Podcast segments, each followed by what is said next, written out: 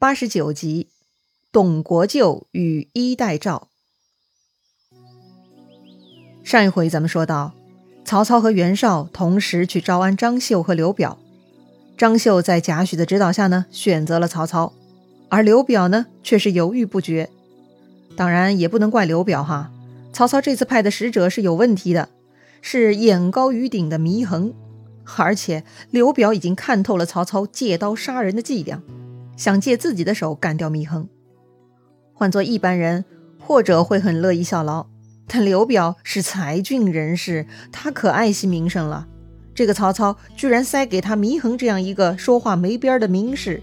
如果刘表替曹操杀了祢衡，那就会破坏自己的名声，这对刘表来说实在太为难了。他才不干呢。所以呢，对刘表来说，曹操这个招安诚意不足，导致了刘表的犹豫不决。刘表呢，就派自己手下的韩松去探听情况。结果，这个韩松接纳了曹操朝廷的封官，开始帮曹操说话了。这一点呢，让刘表这个老领导非常不痛快，差一点啊就想动手杀掉韩松了。后来在蒯良的劝说下，刘表才放了韩松。再说那个被刘表送去见皇祖的祢衡哈，他的工作进展如何了呢？祢衡到了皇祖那边呢，一开始也算相安无事。但是聊多了就会出问题了。有一天呢，这个皇祖呢又摆酒宴款待祢衡，两个人都喝高了哈。席间呢，皇祖就问祢衡：“许都都有什么杰出人物啊？”祢衡就说了：“大儿孔文举，小儿杨德祖，除此二人，别无人物。”在祢衡眼里啊，许都只有两个人才，老的那个是孔文举，就是孔融。小的呢是杨德祖，那就是杨修。这个杨修啊，就是被曹操贬官的太尉杨彪的儿子。后来呢，杨修也跟了曹操。那皇祖听了祢衡啊，才数了两个人，那也太少了点儿吧？这个皇祖呢，脸皮也厚啊，他就问祢衡了：“你看我数得上吗？”祢衡说：“你就像庙中之神。”虽受祭祀，可惜不灵验。皇祖大怒：“你竟然说我是土木偶人吗？”说完呢，这个皇祖就翻脸了，直接就把祢衡给砍了。人家曹操和他手下都被祢衡骂的足够难听的呢，都忍下来了。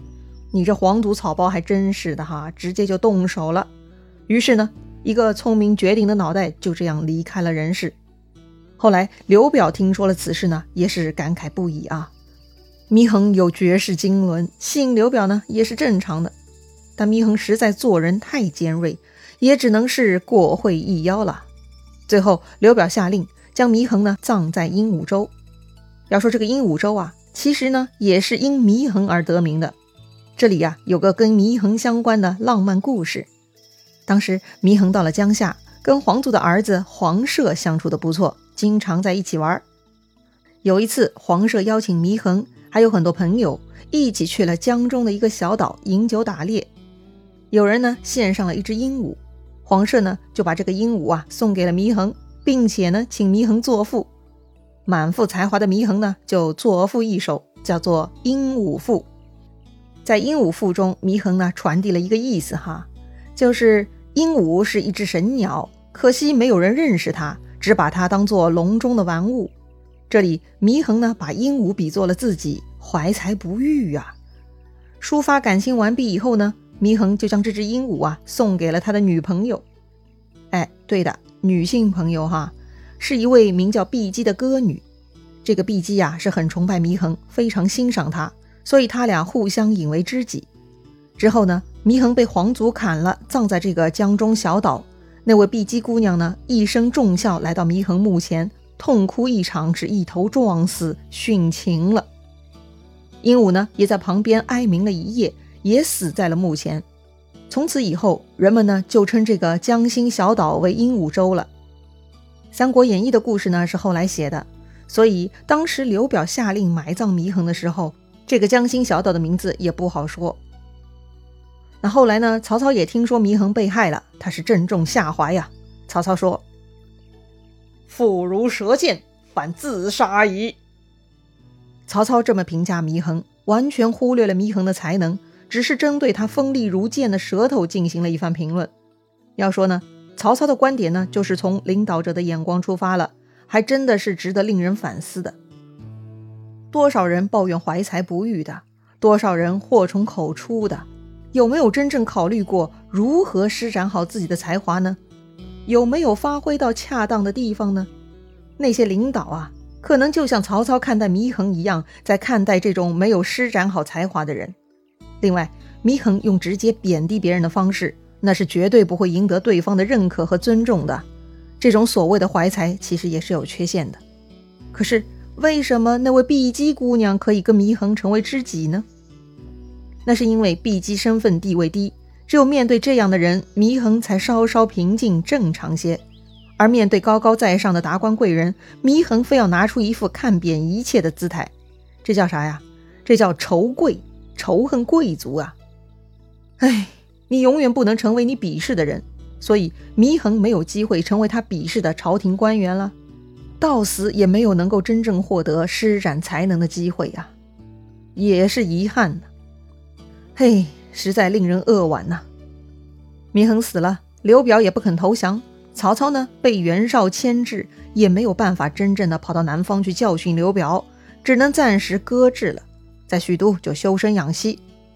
也正是由于这段日子曹操一直留在许都，他又搞出了很多是非，在曹操的反对党眼里呢。这个曹操是骄横跋扈到了极致了，把反对党首领董承给气到生病了。皇帝很关心国舅董承的身体，就派太医去董承家里医治。是啊，皇帝下了医代诏，可指望董国舅早日帮他除掉曹操，解救皇帝于水深火热呀。所以皇帝要好好关心自己这条臂膀啊，直接就派出了最有名的太医，姓吉，吉祥的吉，名泰，字平。就是太平两个字哈，大家呢都称他为吉平。这个太医吉平啊是非常用心，他住在董承府里呢，日夜不离为董承用药调理。董承渐渐也有了好转，但是呢，他常常出神，然后长吁短叹。董承怎么了？有心事吗？这不废话吗？